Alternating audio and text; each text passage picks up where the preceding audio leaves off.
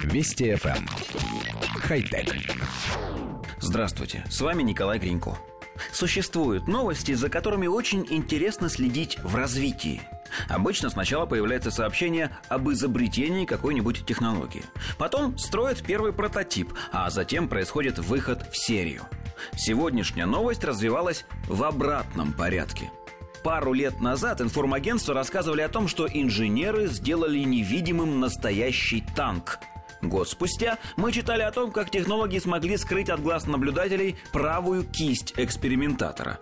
А сегодня, впрочем, цитируем сообщение – Группа ученых из Национальной лаборатории Лоуренса Беркли при Департаменте энергетики США в Университете Калифорнии создала прототип плаща-невидимки, позволяющего делать небольшие объекты неотличимыми от окружающего пространства. Созданный учеными материал делает трехмерные объекты невидимыми, будучи обернутым вокруг них. Впрочем, действующий прототип позволяет скрывать только микроскопические объекты, например, несколько биологических клеток. Тем не менее, разработчики утверждают, что технология может быть адаптирована для более крупных объектов.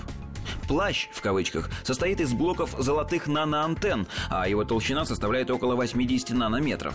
Поверхность материала перенаправляет лучи света таким образом, чтобы наблюдатель с любой стороны видел не сам объект, а то, что находится позади него – Коллектив редакции нашей программы не устает удивляться, в очередной раз обнаруживая новость о плаще невидимки.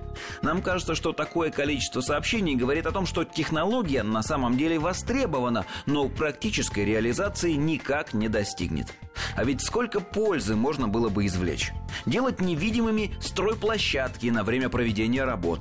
Прятать от глаз гигантские мусорные свалки прятаться самому от глаз начальства, которое именно в этот момент желает дать кому-нибудь поручение. Конечно, это всего лишь шутка. Хотя... Вести FM. Эм. Хай-тек.